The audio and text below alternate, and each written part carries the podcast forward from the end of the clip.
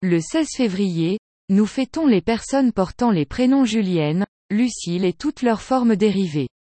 Ce même jour, nous fêtons Sainte Julienne de Nicomédie.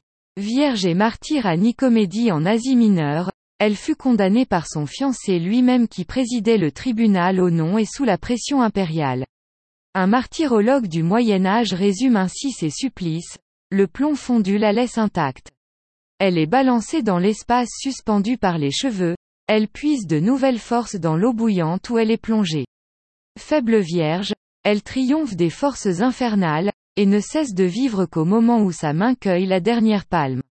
Elle vivait à Nicomédie quand ses parents voulurent la marier au préfet de la ville impériale. Mais elle avait donné sa vie au Christ et cette jeune mondaine demeura inflexible.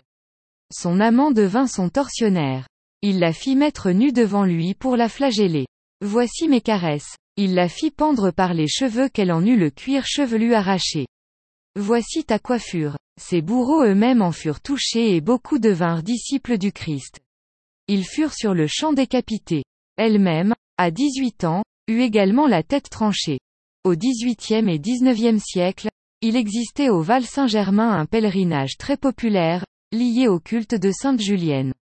Sainte Julienne de Nicomédie fut martyrisée au IIIe siècle en étant plongée dans une cuve de plomb fondu, devenue tiède à son contact, puis elle fut décapitée. Cette sainte était invoquée pour la guérison des fièvres, des épidémies, des maladies infantiles et de la stérilité. Chaque année, des centaines de pèlerins venus des paroisses environnantes venaient au Val-Saint-Germain pour offrir des souches. Ce sont de gros porte-cierges en général en bois sculpté et peint, témoignage d'un art populaire et naïf. Illustration, Sainte Julienne au milieu des souches des communes. La légende dorée retrouvez-nous sur le site nominis.cef.fr.